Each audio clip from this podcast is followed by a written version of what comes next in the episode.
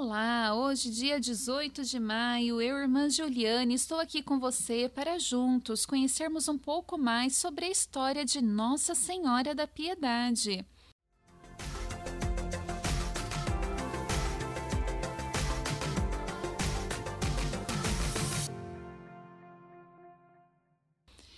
Nossa Senhora da Piedade é aquela que, recebendo o Divino Filho em seus braços, depois de sua morte trágica na cruz, levou-o com os fiéis discípulos e piedosas mulheres até o sepulcro.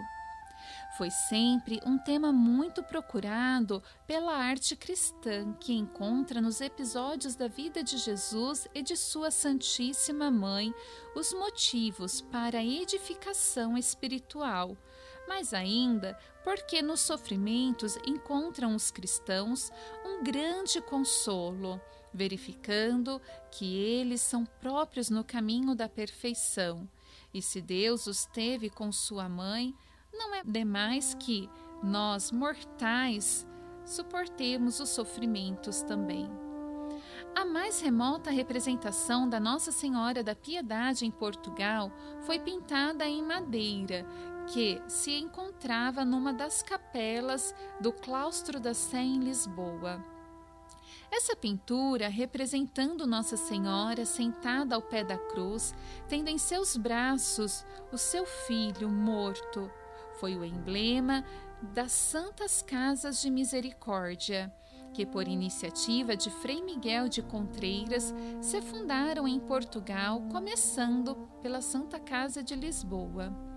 Tinha essa Nossa Senhora da Sé de Lisboa uma irmandade que se supõe já existia desde antes do ano de 1230, pois foi nesse ano que ele figura no acompanhamento do pai de Santo Antônio, que é acusado falsamente de um crime e a ser levado à forca quando seu filho, o grande taumaturgo português, chegou a tempo de salvá-lo por uma milagrosa demonstração de sua inocência.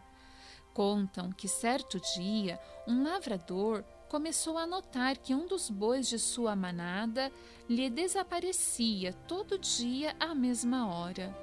Voltando pouco depois, seguiram o boi e verificaram dirigir-se o animal a uma carvalheira debaixo da qual se ajoelhava, olhando para os galhos. Encontraram então uma pequena imagem gótica da Senhora da Piedade, que mais tarde foi colocada numa capela construída naquele sítio. Peçamos a intercessão de Maria Santíssima. Nossa Senhora da Piedade, rogai por nós.